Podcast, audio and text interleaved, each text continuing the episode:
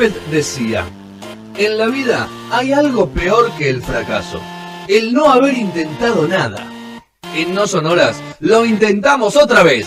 Temporada 13, jueves 19 horas por Radio a la Calle.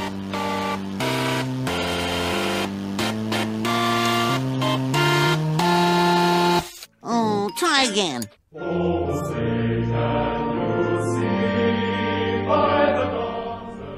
Quinto y último bloque de No Sonoras, quedan 16 minutos para la nueva noche. Petro agita. ¿Tanto frío Petro hace en Almagro? Eh, tengo una, ca- un- un- una casa con, eh, con ladrillos muy anchos, entonces. Ah, el ok. frío- Ladrillo muy, muy- Me muy- gusta me el gusta, me gusta. Bueno, vamos a hacer un repaso de actualidad. Tengo a los dos paladines de la actualidad del equipo, Uh. que son el señor Sergio Biciclia y la señorita Julieta Lucero. Así que arranquemos. Ahí vamos a hablar de música y un poco de sociedad y, y un montón de cosas más, salud y todo eso. Arrancamos con Julio. Arrancamos con las buenas noticias, como siempre. Eh, le- les tiro primero los números que salieron hace un ratito de COVID para sacarnos eso de encima. Dale. Eh, en principio, eh, siete nuevas muertes en las últimas 24 horas, lo que significa que hubieron 508 en total desde que comenzó esto. Contagios 769, que es otro hermoso récord, eh, con 14.702 contagios en total eh, desde que entró el COVID, que creo que son 85 días, si mal no recuerdo, del primer caso. Eh, y quienes lo superaron, 4.617 personas. Muy bien. La Cava sigue, el- eh, la Ciudad de Buenos Aires sigue adelante con 425, Provincia de Buenos Aires 299, eh, Chaco y Río Negro. Y para no olvidarnos de Chubut, tres nuevos casos. Siempre alguito de Chubut hablamos, así que eh, el taxista de la discordia y tres nuevos casos en Chubut. Hay, hay- hay Eh. muy interesante, es muy interesante, Juli, ahí te, te rompo.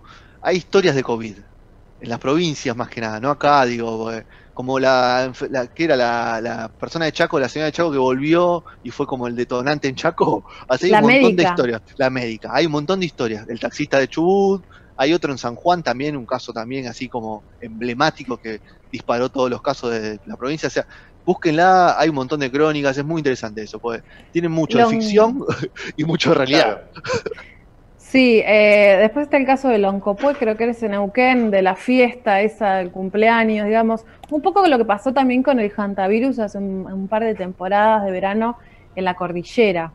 Sí, Eh, y también la primera historia que, que yo recuerdo así como saliente, digamos, de, de toda esta situación, era un señor de Santiago del Estero, no recuerdo de qué pueblito, que se había ido a encontrar con su amante de Córdoba, los dos casados, Ah, sí. eh, y que trajo el virus al pueblo y se contagiaron todos los que fueron al asado y, el, y donde el señor contó su proeza entre todas las comillas del mundo. ¿No? Eh, eh, sonó él y, y todos los cancheros del asado. Pero bueno, esa es otra linda historia. Y después están las historias de amor, pero me parece que es para otra. No, no, acá estamos de otro tipo de Para historias. otra Es- cosa. Sangre, Esas sangre, ¿no? ficciones, ficciones, las ficciones de, de esta coronavirus, la cantidad de libros que van a salir de, de todo este Oh. de, de todo este periodo, estas historias. Están escribiendo cosas. particulares, que haya historias en el interior, eh, tiene la cuestión de también cada vez más centralizados los números, ¿no? Eh, cada vez más, ¿no? Cada vez más centralizados en el AMBA. Sí, sí, sí. Es tremendo, Sí. o sea, son gotitas los en el interior ya. Sí, entonces cuando, eh, cuando se eh, surgen todas estas marchas de por favor rompan con el aislamiento, etcétera, etcétera, eh, es bastante centralista, ¿no? Como eh, fenómeno con el aislamiento obligatorio, pero mayormente es en la ciudad de Buenos Aires, el AMBA en general y eh, Chaco y alguna otra provincia, pero el resto del país está volviendo a la normalidad. Entonces el reclamo termina siempre siendo eh, muy centrista. Eh, sobre el COVID, en realidad lo que les quería mm, traer un poquito era lo que estaba pasando con Villa Azul, que lo vimos estos días en los medios. Es este barrio popular que está en, entre Quilmes y Avellaneda, un- una parte y una parte, digamos. Eh, y desde el municipio de Quilmes, Mayra Mendoza, que es la intendenta, decidieron aislar al barrio. En una parte que son unos 4.000 habitantes, dice el municipio, organizaciones populares hablan de 5.000 habitantes. Eh, y bueno, se, o sea, por una cuestión sanitaria se decidió cerrarlo, no dejar que los habitantes salgan o que gente entre por una cuestión de, aislamiento porque ha habido focos de, de, de coronavirus. Eh, surgieron muchas historias de como miedos, de abandono del Estado, de enojo, de cuidado con la policía, eh, que todo eso es lo que vimos en estos días en los medios, eh, porque Villa Azul, eh, como les decía recién, no solo está en Quilmes, también está en Avellaneda, la mayoría de este barrio de hecho está del lado de Avellaneda, eh, el 80% dicen las fuentes oficiales, y está muy pegadito a eh, Villa Itati, que es una, eh, un barrio popular de poblaciones mucho más grandes. ¿Por qué les traigo esto? Porque les quiero contar que está desde la poderosa, ¿no? siempre hablando de las organizaciones sociales y cómo desde las, estas organizaciones de base territorial se llega a lugares o se logran cosas que desde el Estado no se logra. Hoy hubieron asambleas, 114 asambleas en distintos barrios de la poderosa y lo que acordaron es empezar a trabajar para llevar comida a Villa Azul. No solo que llegue la ayuda del Estado, sino también desde los mismos barrios populares, dando una mano a la gente que está viviendo en Quilmes. Por otro lado, también como protagonista La Poderosa, se una campaña de arte solidario que se llama Red 20x20 Arte Solidario, en la que más de 80 artistas van a donar sus obras. La idea es recaudar dinero para, eh, para, para que lo administre, en definitiva, la Garganta Poderosa, más que la revista, la organización, ¿no? La Poderosa, y, y distribuya entre los barrios populares según crea acorde. Eh, Juli, todavía para, no- sí. para adicionar, eh, yo, eh, hay un, unos fotógrafos que, que- que se llama en, en Instagram Yo me quedo en casa fotógrafos, que están vendiendo eh, fotos y, y todo va para la poderosa. Quería sumar eso. Sí, esa campaña yo no sé si eh, hace, hace unos días había terminado, pero es posible que se haya reanudado. La verdad es que no lo, no lo tengo presente, pero es cierto que son fotógrafos de eh, algunos muy conocidos de prensa gráfica o artistas que donaron este, sus imágenes para recaudar, dinero. En este caso es algo similar, pero tiene más que ver con eh, otras expresiones artísticas, no, no solamente la fotografía como esa otra campaña. Eh, todavía no se está promocionando la venta de estos objetos. eh, va a ser recién a partir del primero de junio.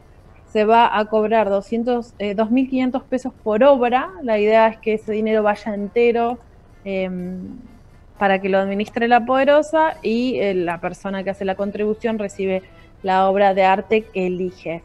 Para entrar, para poder ver esta campaña, se puede entrar en red 20 por 20, o sea, red 20x20, guion bajo, arte solidario en Instagram. Y si no, red 20 por 20, arte solidario, lo buscan en, en Facebook y ya está creado el grupo también ahí, donde se pueden ver las, las obras, ya se empezaron a, a subir, pero recién a partir del primero de junio se van a empezar a poder eh, comprar para hacer el aporte. Muy bien. Señor Visiglia. Sí, bueno, hablaste un poco en el primer bloque, Fede, de, Sí. del show de Ciro Razo como tal vez lo primero, ma- técnicamente el primer show eh, organizado por, la, eh, por la Cultura de Santa Fe, eh, que se hizo en streaming en una sala en, en el Teatro Astral de, de, mm, Atlas, perdón, de, Rosario, fue de la banda Tiago y los Pájaros, que fue lo primero que se hizo el pasado miércoles, no ayer sino el otro. El fin de le tocó a Ciro Razo, que fue como obviamente más eh, popular, por decirlo de alguna forma. Eh, y esa cuestión que hablaba un poco de esa, es tocar en una sala vacía con todos los eh, la logística técnica. y la técnica de un show normal, Sí. eh, todo reducido, como habíamos hablado ya la semana pasada, ¿no? Eh, eh, y bueno, generar esta nueva forma que es algo que va a ser periódicamente todas las semanas eh, de Santa Fe. Obviamente Santa Fe también todavía, eh, a diferencia, como hablaba bien Juli antes de esta cuestión de descentralizar un poco, es otra realidad la que estamos viviendo acá en, la ciudad de Buenos Aires.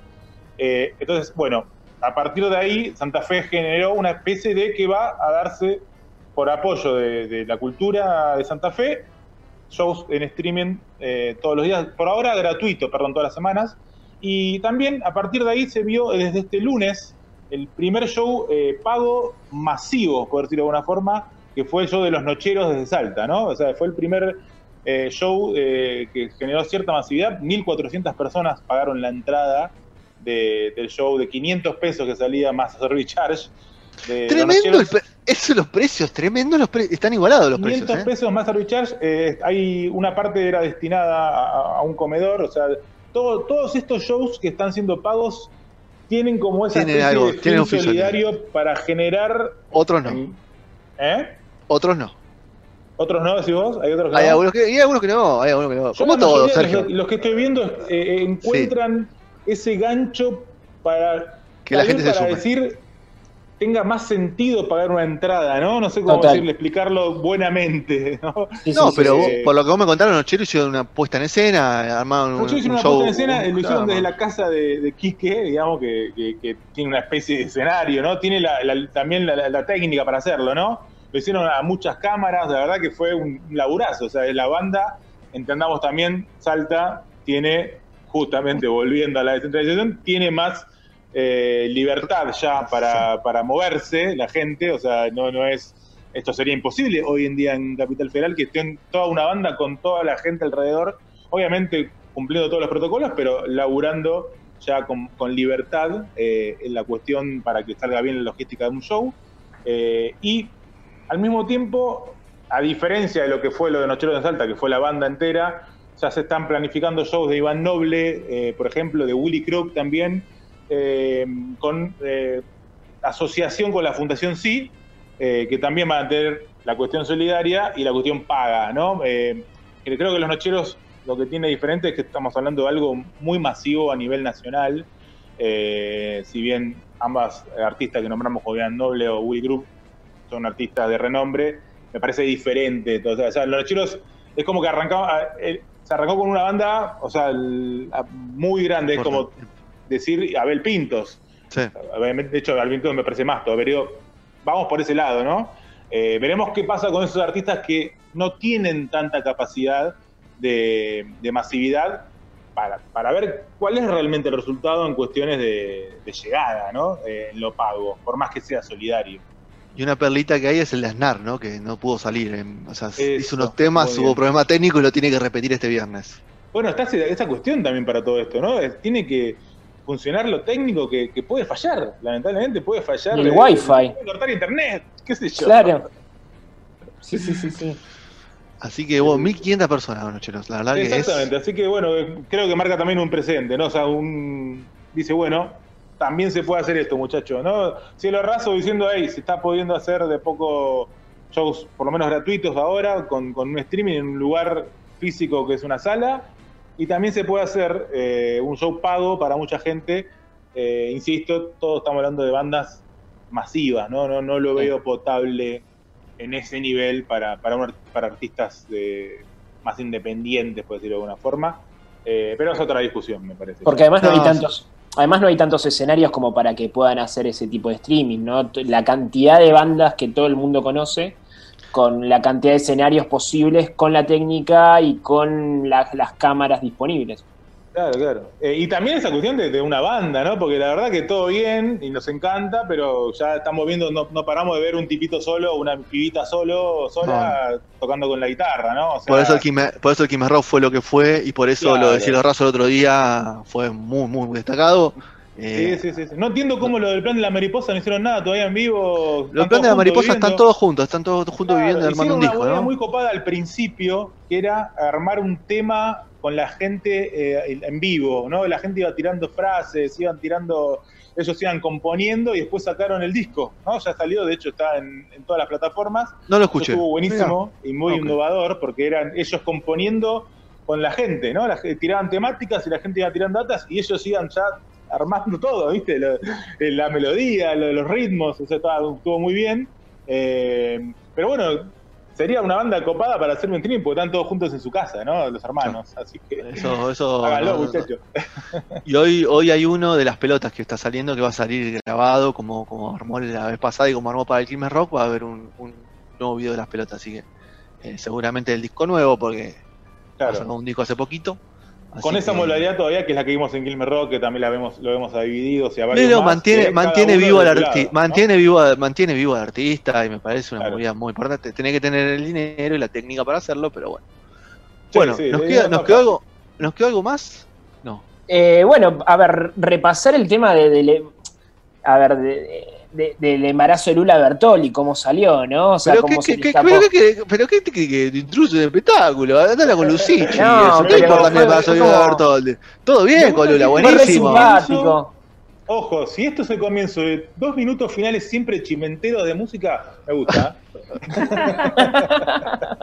El brazo de. Lula Bertoldi, Petro, ¿qué, qué estamos No, no, no, pero cómo salió, que, que estaban en vivo en Nacional Rock Sí. eh, y que sale nada, eh, que sale Julián, que, que quería hablar, eh, el hijo, el primer hijo, El hijo. primogénito, y, y sale y lo anuncia y claramente no lo seguía nadie, entonces Lula lo cayó y... Bueno, pasa. Acuérdate, Leo. Si no, preguntale, a- preguntale a Pierri, si no, ¿no? Permitime Claro. dudar de la espontaneidad igual, ¿eh? Un poquito, un poquito. ¿Me dejás Uy, pero es un nene de cuatro años, Sergio. Es divertido. No seas polémico, Sergio. Ey, ¿no estábamos en el bloque de intrusos? Me, me- me metí en personaje ya. bueno, bueno, pero- Petro, si, si, si querés ver uno más duro, mira el video de Pierri con, con el tema Mangieri, ¿no, Juli? Total. El nene de Pierri. Claro. Sí, igual es interesante lo de Lula, ahí le doy a, a Nico a la derecha o la izquierda. Eh, porque, ¿qué pasa con la banda? No, no es lo mismo una banda toda llena de hombres eh, y Claro. al frente, digamos, o llevando la cuestión adelante, que, que sean dos mujeres eh, y estén embarazadas. Ya tuvieron un parate por esto, ¿qué va a pasar ahora? Con... Claro. Justo estaban No, embarazadas en dos en segunda uno o dos meses de vez. diferencia. Claro. Claro.